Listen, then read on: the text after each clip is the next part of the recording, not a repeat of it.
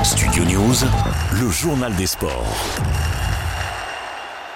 Encore une victoire basque sur le Tour de France après Peyo Bilbao deux jours plus tôt. Yoni Zaguirre s'est imposé hier à l'issue de la 12e étape à Belleville en Beaujolais. C'est déjà la deuxième victoire d'étape de l'équipe Cofidis sur cette 110e édition, totalement décomplexée depuis la victoire du Français Victor Lafay sur la deuxième étape. J'ajoute que Jonas Vingegaard n'a pas été menacé pour son maillot jaune. En revanche, aujourd'hui le peloton arrive dans les Alpes et les trois prochaines étapes de montagne s'annoncent dantesques avec euh, le duel annoncé entre Vingegaard et Pogacar. Avant ça, 17 secondes seulement séparent les deux hommes au classement général. Ce vendredi, la 13e étape emmènera les coureurs vers le Grand Colombier dans le département de l'Ain.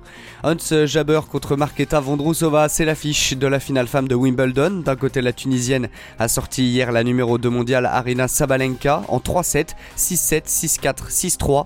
Hans Jaber avait déjà éliminé la vainqueur sortante Elena Rybakina en quart de finale, tandis que son adversaire la tchèque Vondrousova s'est défait de l'ukrainienne Elina Svitolina en deux manches 6-3, 6-3. J'ajoute qu'aujourd'hui les demi-finales masculines sont au programme.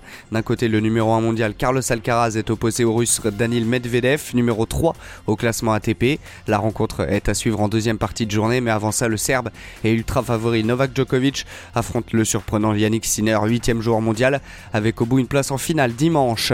Déjà sacré lors des deux dernières éditions du mondial, les Bleuets vont tenter d'asseoir un peu plus leur domination en Coupe du Monde des moins de 20 ans et ainsi montrer l'exemple pour les seniors à quelques semaines du coup d'envoi de la Coupe du Monde en France. Les Bleus affrontent aujourd'hui l'Irlande en finale, qui reste sur un grand chelem lors du dernier tournoi des 6 nations. Coup d'envoi à 19h.